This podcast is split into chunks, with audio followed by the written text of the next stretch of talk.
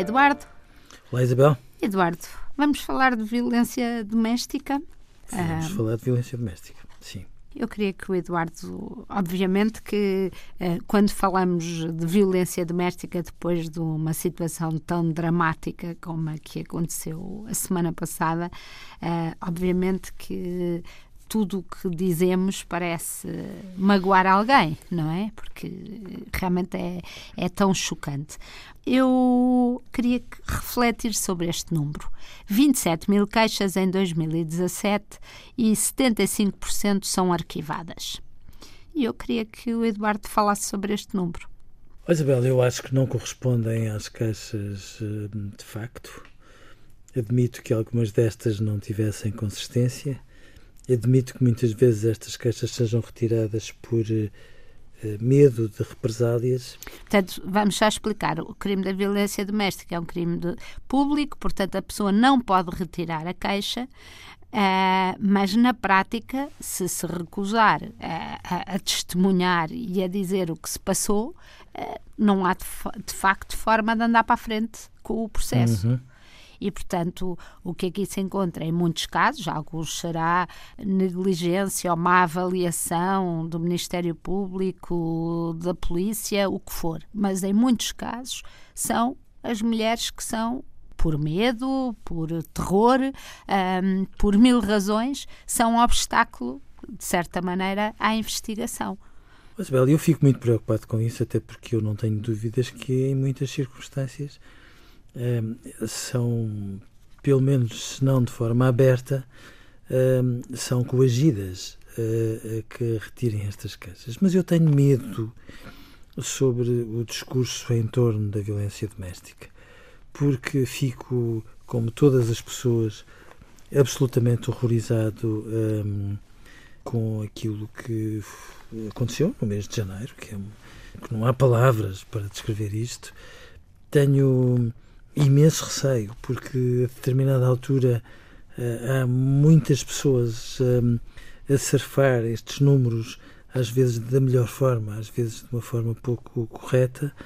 Há depois logo a tentação de se começar a falar a torto e a direito da violência doméstica como se invariavelmente fosse uma violência dos homens contra as mulheres e que fique claro, estas mortes destas mulheres são de facto protagonizadas por homens, mas há muita outra violência doméstica que muitas vezes não está nestes números, que não é abordada de forma clara e que, no fundo, nos deixa eh, muito atónitos, muito inquietos. E, portanto, tenho medo que não tarda nada, por tudo e por nada, uh, o argumento de violência doméstica passe a prevalecer em muitos tribunais e a, a prevalecer com substância, quando tudo recomenda que aquelas queixas vão até ao fim, mas às vezes, de uma forma batuteira, e era a altura de nós podermos parar para perguntarmos como é que devemos ter mão numa situação destas,